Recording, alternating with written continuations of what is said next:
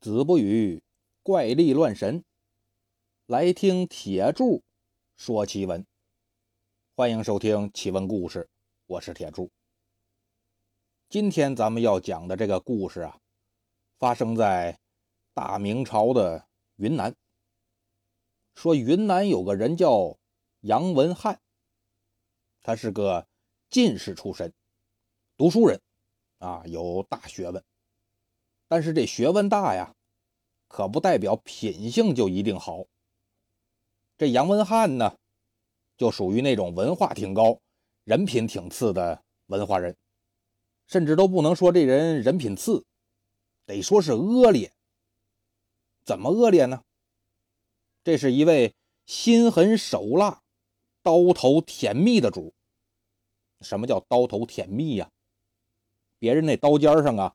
挑着一点蜂蜜，他都敢拿舌头去舔，这就是既贪婪又不要命啊！就这么个主，偏偏呢又是一个主政一方的官。什么官呢？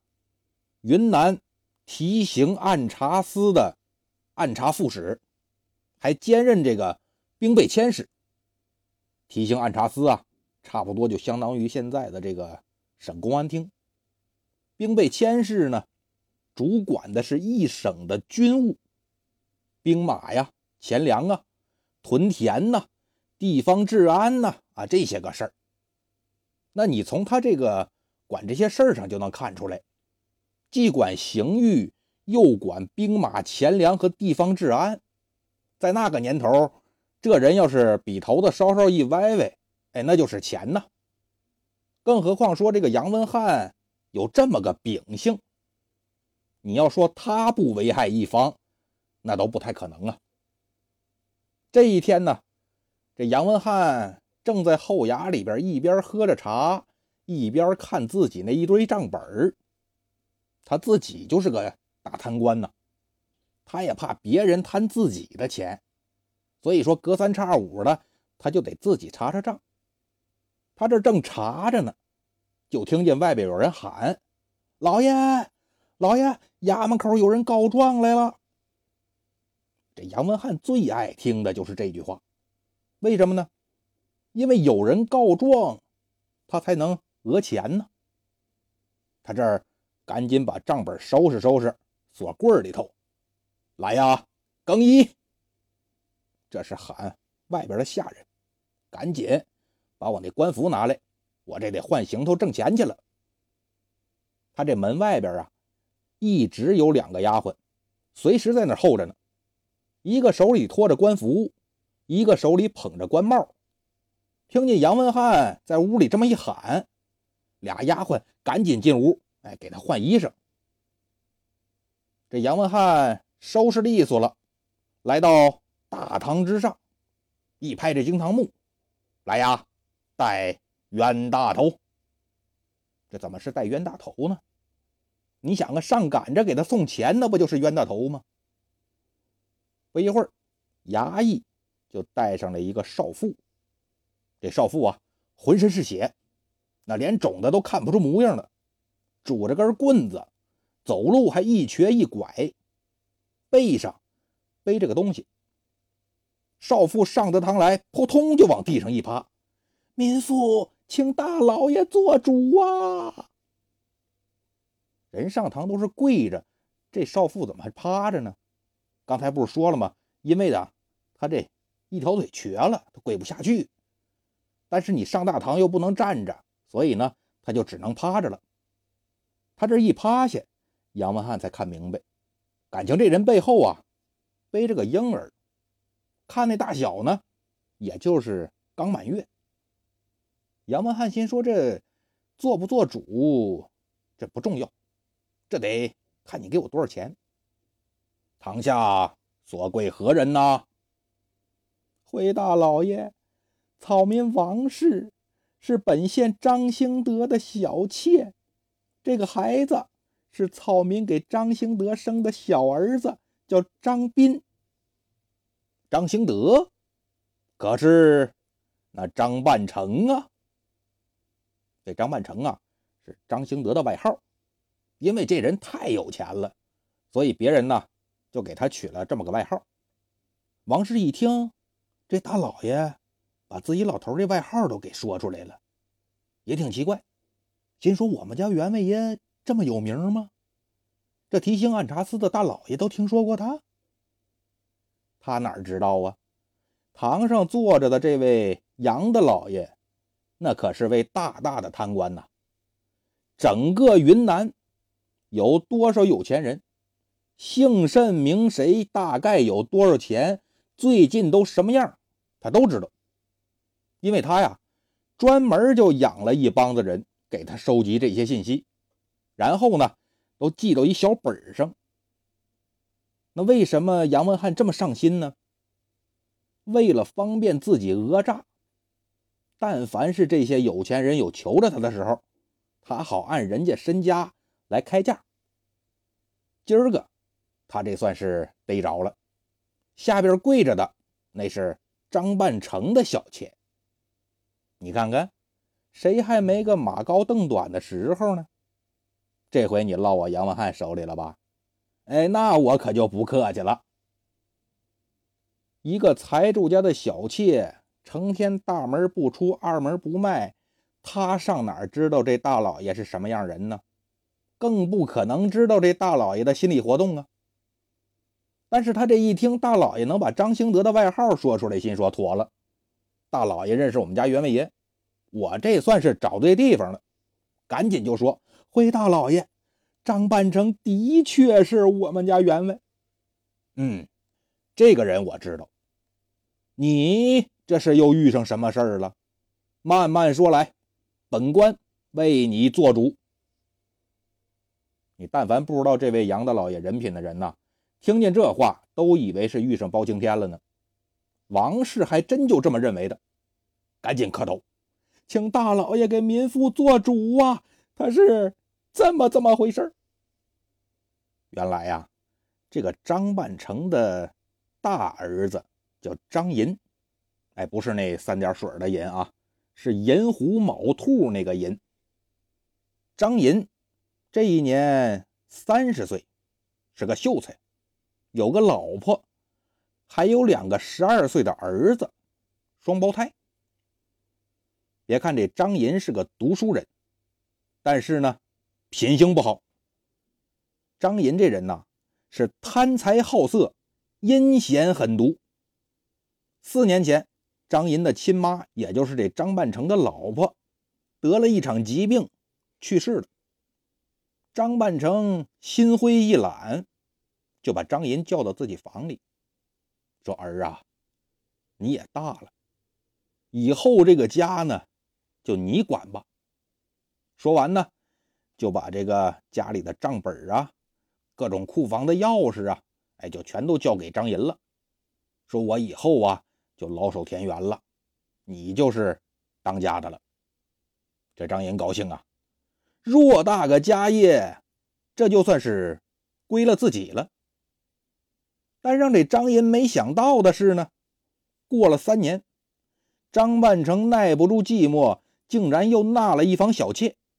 也就是告状的这个王氏，老爹纳妾，儿子张银不乐意了，说：“你都五十多岁的人了，办事怎么那么没溜呢？我妈刚死三年，你就急着纳妾，怎么的？还想给我生个弟弟呀？”你别说，还真让张银给说着了。转过年来，小妾王氏果然给张银生了个儿子，取名叫张斌。张半成乐的呀，假牙差点飞二里地去。想不到我张老汉都五十多岁了，居然还能老树开心枝儿。张半成是乐了，张银那可就更不高兴了，心说这小王八蛋比我儿子还小好几岁呢，以后老头死了还得分这小王八蛋一股家产，这不行啊！他就找张半成去闹，说老爷子。你是不是还藏着私房钱呢？给你这小儿子留着呢吧？这不行啊！咱说好的家产都归我管。况且说你都这么大岁数了，怎么就能弄出一儿子来呢？说不准是谁野种呢啊！要是野种的话，那就更不能留钱给他了。我劝你啊，赶紧把那私房钱都拿出来给我得了。这把张半成气的呀，差点背过气去。放屁！那就是我亲儿子，那就是你亲弟弟，你少在这胡搅蛮缠。那账本、仓库钥匙早都给你了，我一文钱都没藏。话是这么说，但张银不可能信呐。心说你个糟老头子，肯定藏钱了，跟我你还玩心眼儿？我非找着不可，我不能便宜了那个野种。所以呢。这张银隔三差五就往张半成和小妾王氏那院里跑，挨个屋的翻箱倒柜，找了有半个多月，任麻没找着。张半成说：“怎么样？我没藏钱吧？”张银说：“那不可能啊，屋里没有，你肯定是埋哪儿了。我就不信我找不着。”这张银就带着人开始在院里挖，这儿挖个坑。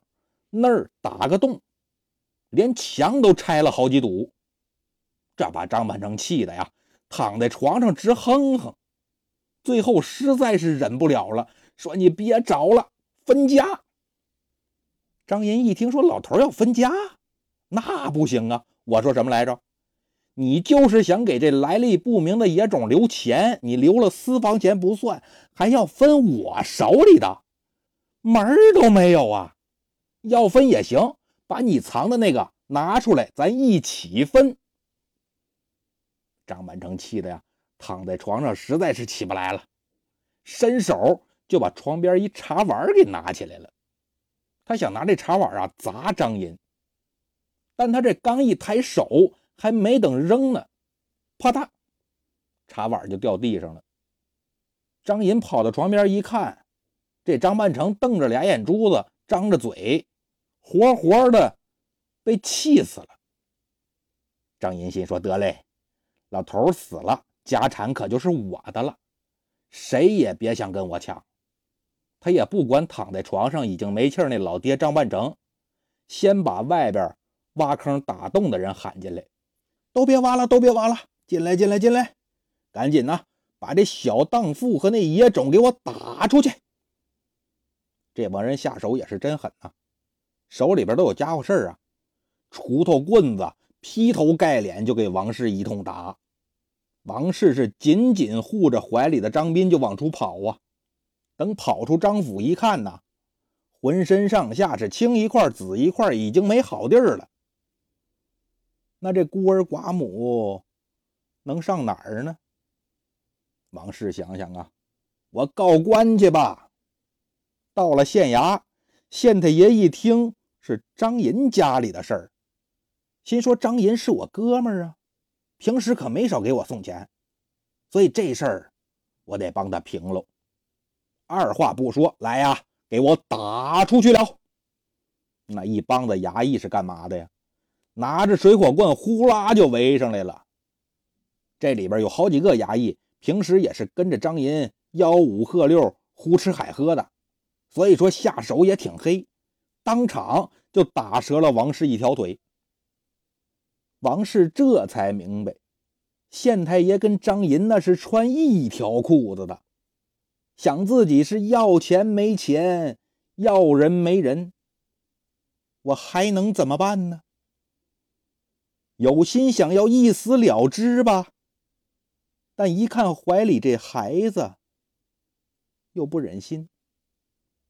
一咬牙，心说：“县衙不管，我就找更高的衙门去。”这才拖着一条断腿，边打听边找，最后就找到这提刑按察司。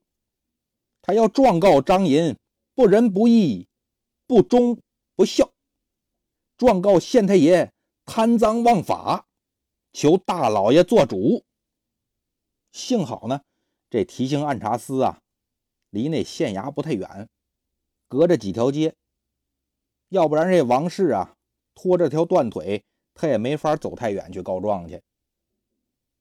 杨文翰听完了来龙去脉，心说这是一笔好生意呀！我只要把张银这么一抓，还怕他不给我钱吗？一排惊堂木，来呀！把张银给我带上堂来，看我不打他个皮开肉绽！他这话音刚落，就听见外边有人喊：“大老爷，草民张银冤枉啊！”杨文汉抬头一看呐，就见大堂门外围着不少人，其中有一个人跪在地上，双手。举着一沓纸，看样呢像状纸，想必这就是刚才喊冤的那个张银了。杨文汉心说：“这财神爷来的挺快啊，来呀，速速将张银带上堂来。”那么说，张银又不是曹操，说曹操，曹操就到，他怎么来这么快呢？刚才咱不是说了吗？这提刑按察司的衙门离县衙没几条街，而且呢，以前衙门审案子呀，他开着门，老百姓可以站在门口听审，但你不能进门。县太爷打发走王氏之后呢，就亲自登门去告诉这张银，说你们家那王氏啊，来我这告状来了。不过你放心啊，让我打出去了。张银一听就乐了，你看看。衙门有人好办事啊，我也得懂事啊！赶紧拿了一张一百两的银票出来，让大哥您费心了啊！县太爷也没客气，接过银票来，往袖子里一揣：“兄弟，你这就客气了啊！咱哥俩谁跟谁呀？你的事儿就是我的事儿。”俩人这儿正喝茶聊天呢，外边跑进个家丁来，边跑还边喊。员外爷，员外爷，不好了，不好了！这家丁进来一看，呵，县太爷怎么在这儿呢？赶紧就把嘴给闭上了。张银看看他，你这慌里慌张像什么样？出什么事儿了？那个家丁就拿眼睛啊瞟那县太爷，没事没事大老爷是自家人，但说无妨。哎，那个袁文爷。呃，小人刚才看见王氏抱着孩子去提刑按察司了，杨大人正在大堂上审案呢。啊！张银心说：“坏喽，这杨大人不用问呐，肯定是杨文翰呐。这人外号杨疯子呀，是出了名的心黑手黑呀。看来呀，我这是要破财。”县太爷也是一愣。兄弟，那杨大人什么人？不用哥哥我多说了吧？不过我跟这人可说不上话啊！啊啊啊！小弟明白，小弟明白。那呃，哥哥您先去忙吧，我这儿啊，我得准备准备。好，好，好，好。那我不耽误兄弟你办正事了啊！那我先走了。县太爷这一拱手，留步，咱改日再聊。那意思啊，你也别送了。张银也没客气，拱手回礼：“弟弟就不远送了啊，还请哥哥见谅。”说完呢，转身就往书房走。来在了书房，张银摊开纸，刷刷点点写了一张状纸，然后呢，又去自己那卧室翻找了一番，这才匆匆忙忙赶到提刑按察司。他刚到这门口，就听见里边有人喊。把张银给我带上堂来，看我不打他个皮开肉绽！张银一哆嗦，扑腾就跪下了。大老爷，草民张银冤枉啊！里边那衙役一出来，把张银带上堂来，又把状纸接过来，送到杨文翰的手里。杨文翰接过状纸一看，这外边一张大纸，打开来，嘿。这里边还包着一沓小纸，这小纸啊是银票，每张一百两，一共是五张。大纸上呢只有两个字儿“七出”，啊，数字那个七，出门的出。哎，什么意思呢？七出啊，就是封建社会男人休妻的七种理由，什么不孝顺公公婆婆呀。生不出孩子呀，啊，这里边最重的一条就是淫这回呢，不是银狐卯兔那银了啊，就是三点水那银。杨文翰这就明白了，张银挺懂事儿啊，先把钱给了，让我判王氏一个不守妇道，那就算是在公堂之上打不死他，把他关大牢里一年半载的，也得折磨死他呀。看来这张银呐是个狠人。不过话又说回来了，你家那么多钱。你用五百两银子就想把我打发喽？那我不成要饭的了吗？杨文翰看着下边跪着的张银，张银呢，用那眼角啊往堂上瞄，也在看着杨文翰。那意思，我这意思您收着了吗？杨文翰嘴角往上一翘，冲着张银微微一个冷笑。看来这案情有些复杂呀！来呀，把王氏和张银押入大牢，择期再审。王氏一听要把自己也打入大牢，大老爷，大老爷，我是原告啊，怎么把我也关起来了？杨文翰也不接茬，一拍惊堂木，退堂。张银这心里也咯噔一下，坏喽！这杨疯子又要发疯了，难不成这回我要家破人亡吗？今天的故事就到这里了，咱们下期啊接着说。